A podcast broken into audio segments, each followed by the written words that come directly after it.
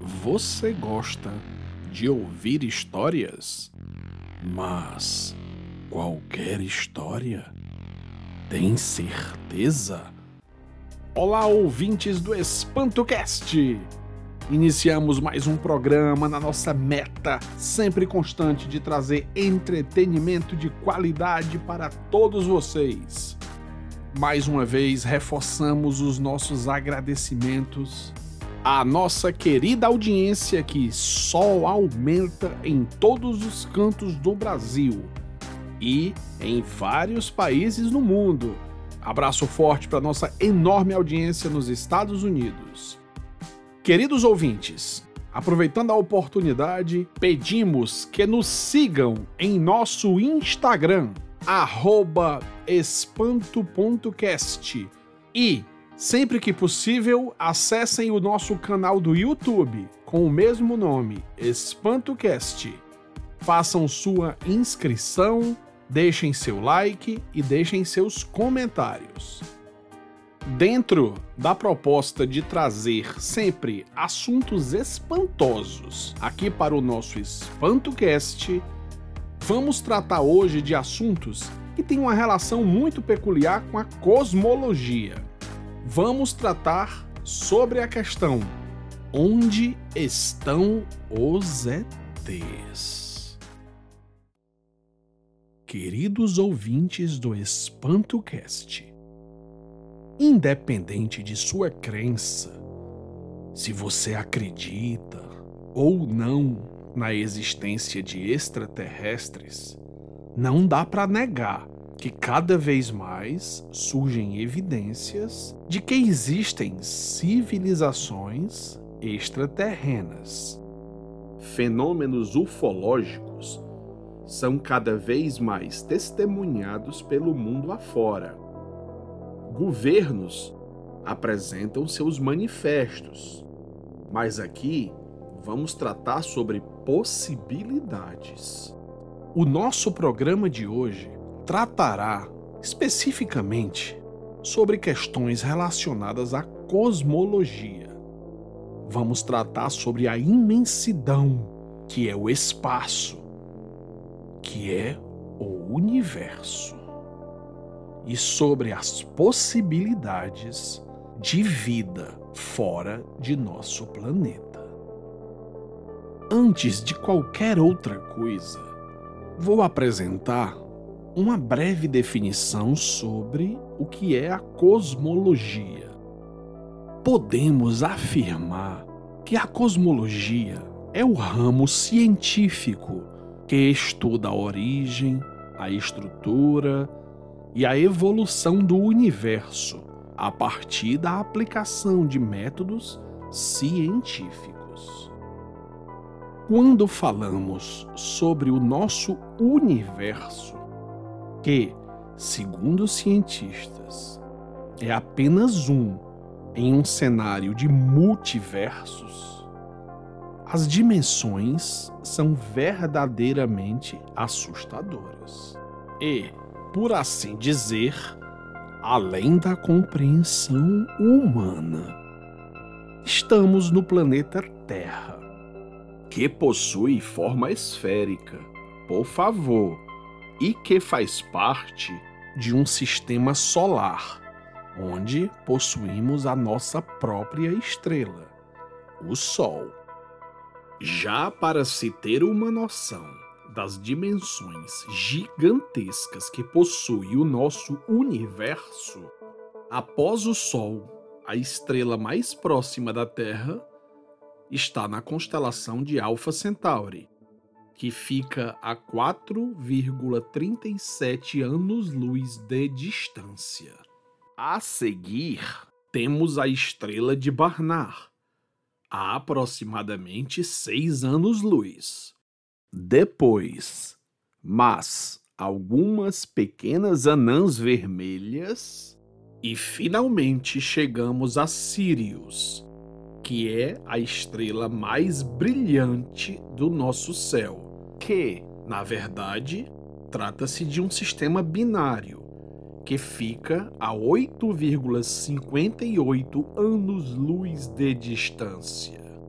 Para começo de conversa, precisamos falar sobre um conceito bem interessante. Sabemos da ciência básica que a velocidade da luz é de 300 mil quilômetros por segundo. Ou seja, em um segundo, a luz é capaz de viajar uma distância de 300 mil quilômetros. Exemplificando, é possível, por exemplo, que a luz dê sete vezes e meia a volta no planeta Terra em apenas um segundo, ou que em pouco mais de um segundo possamos chegar na Lua.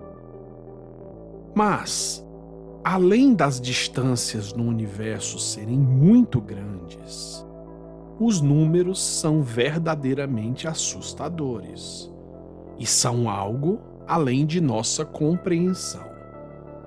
Vamos falar de nosso planeta. O nosso planeta Terra está a 150 milhões de quilômetros do Sol Distância essa que pode facilmente ser percorrida pela luz em pouco mais de oito minutos. Para os astrônomos, a distância da Terra até o Sol é considerada como uma unidade astronômica. Como já falado, o nosso Sol é a estrela que nos dá energia que nos ilumina, enfim, que possibilita toda a vida existente na Terra. O nosso sistema solar, composto do Sol, mais oito planetas, está dentro de uma galáxia. A nossa galáxia é a Via Láctea.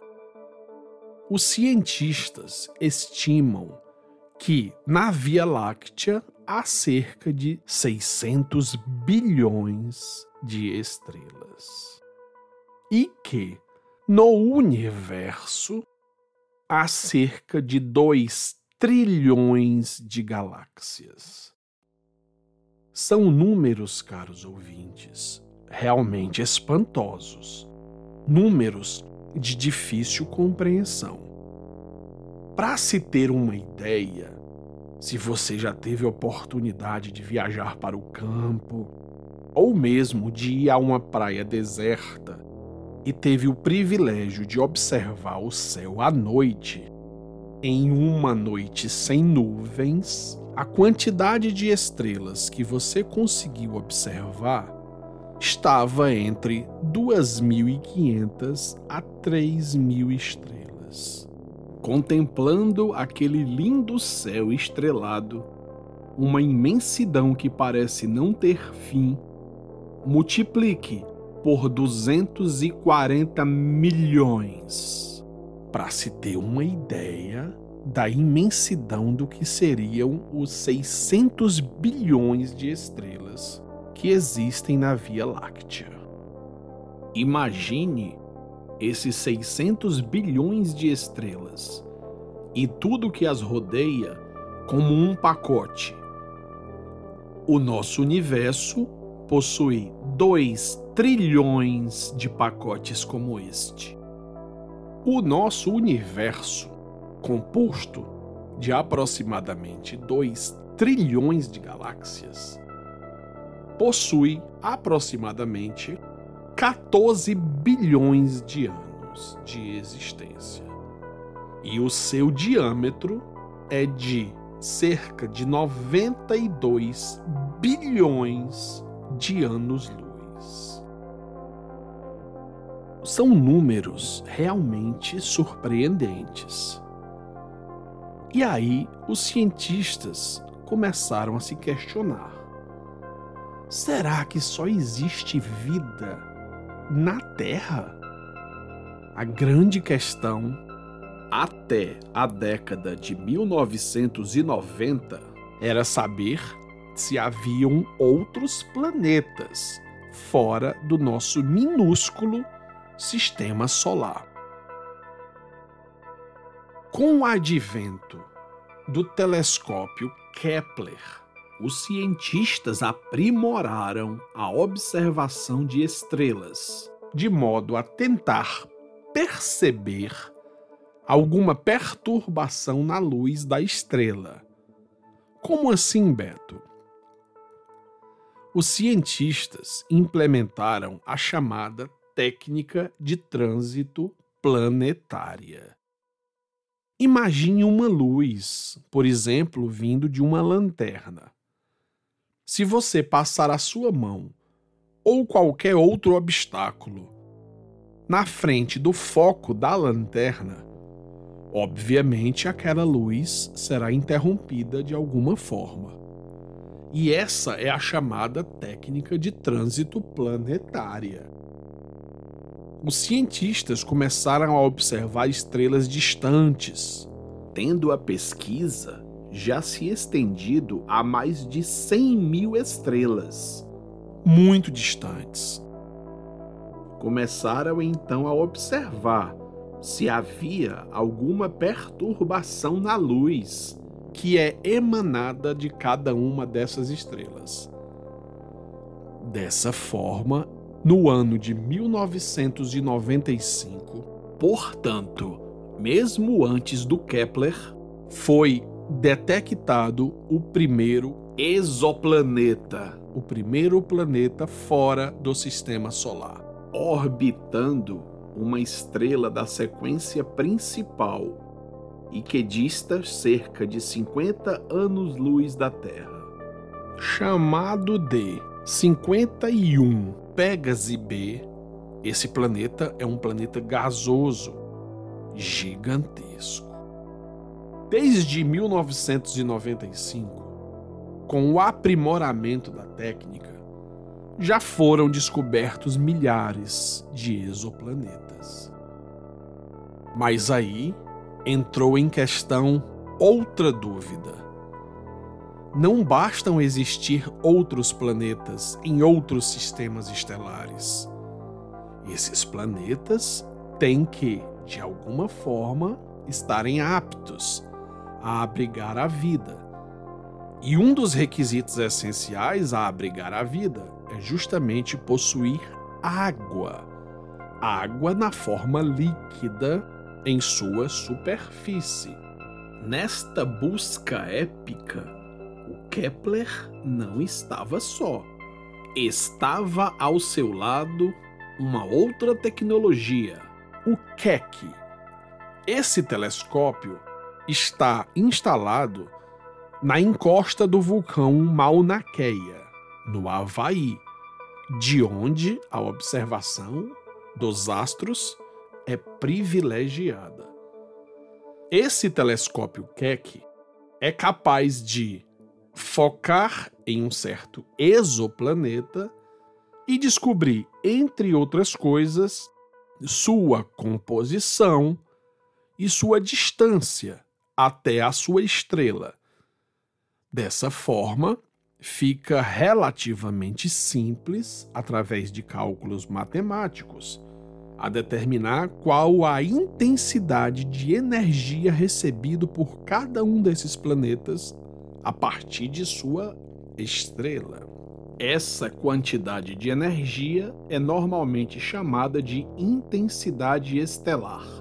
Muita pesquisa tem sido desenvolvida e o foco passou a ser identificar exoplanetas rochosos que estivessem na chamada zona habitável. Mas do que se trata a zona habitável? Raciocinando em nosso sistema solar, sabemos que a Terra, nosso planeta, nosso lar, é ladeado pelos planetas Vênus e Marte. Vênus está mais perto do Sol e sua temperatura é aproximadamente de 480 graus.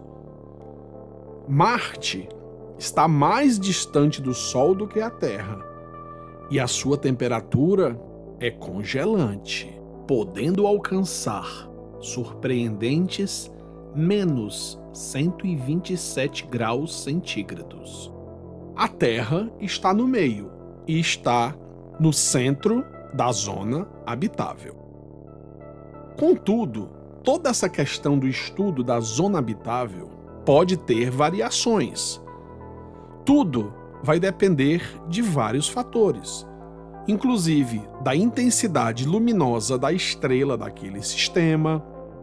Vai depender se o planeta, por exemplo, estiver muito longe da sua estrela, se ele possuir gases do efeito estufa que sejam capazes de segurar o calor em sua atmosfera, eles podem estar mais distantes e, mesmo assim, ter temperaturas favoráveis à água líquida. Em contrapartida, se ele estiver muito próximo de sua estrela, se ele tiver uma superfície clara, uma superfície que seja muito reflexiva, pode ser que não absorva tanto o calor de sua estrela e dessa forma também tenha temperaturas favoráveis à água líquida. Ou seja, a distância da Terra ao Sol não é padrão para se definir se um planeta está ou não em sua zona habitável. É sim apenas uma referência.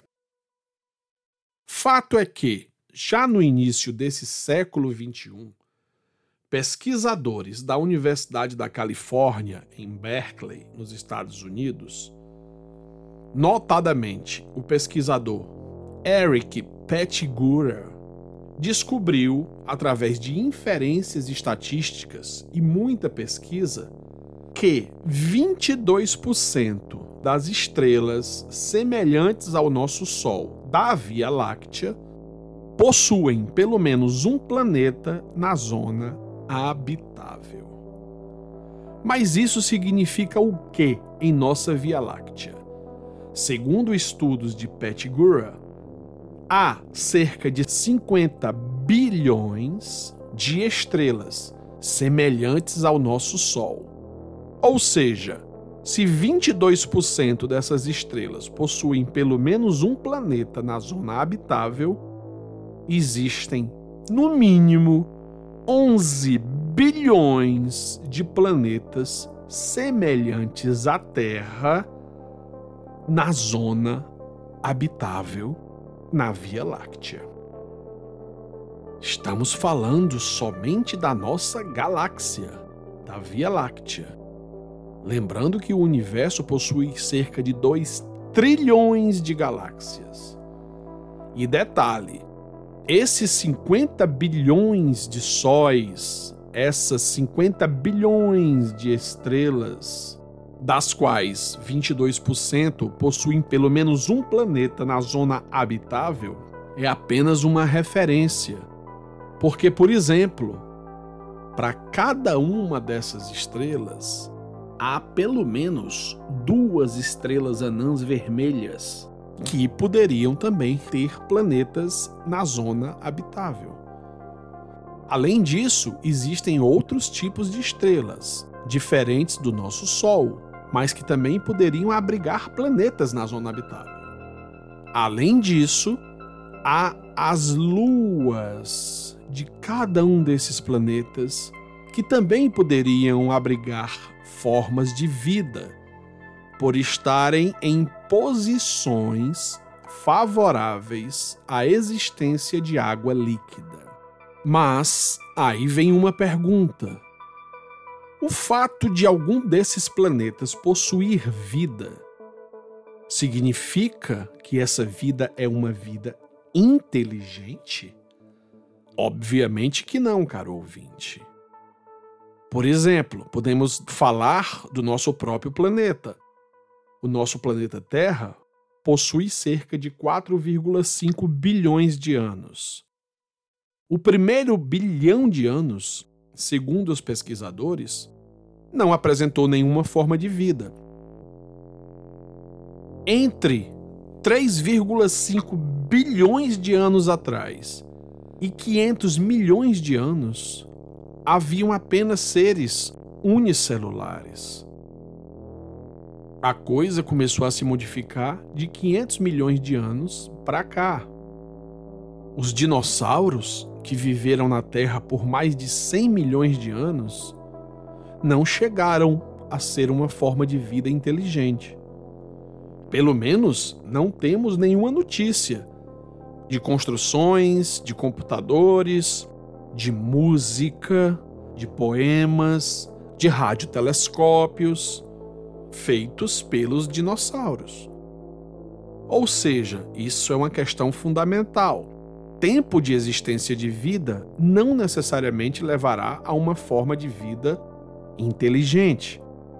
Uma forma de vida capaz de fabricar telescópios, por exemplo, capaz de fazer viagens espaciais.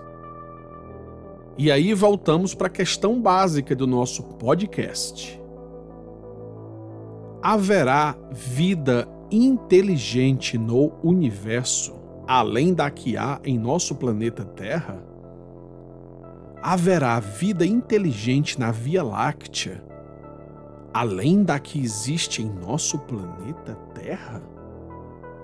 São questões profundas, são questões complexas de serem analisadas. O tema do nosso programa, Onde estão os ETs, constitui a pergunta básica do físico italiano Enrico Fermi, o qual fez esse questionamento da seguinte forma: ele imaginou rapidamente.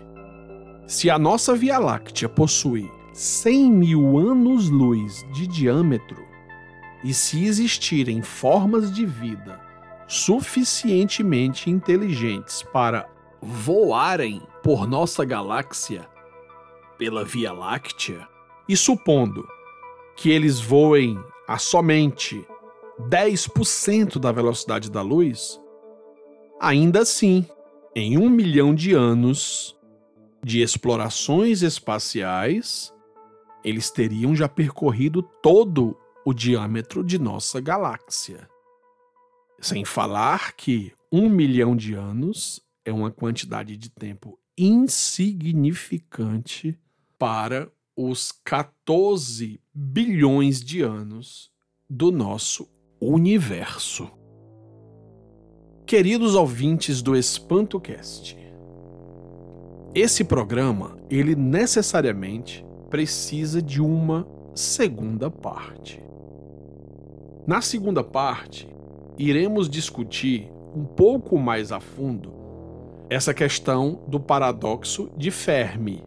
Iremos também discutir a equação de Drake, que foi uma equação desenvolvida pelo astrofísico e astrônomo americano Frank Drake no ano de 1961 e procurava calcular o número de prováveis civilizações extraterrestres capazes de estabelecer comunicação. Já adianto a vocês que esse número é exageradamente alto. Queridos ouvintes do EspantoCast, espero que o programa de hoje, mesmo precisando de uma segunda parte para ser complementado, tenha sido interessante para vocês.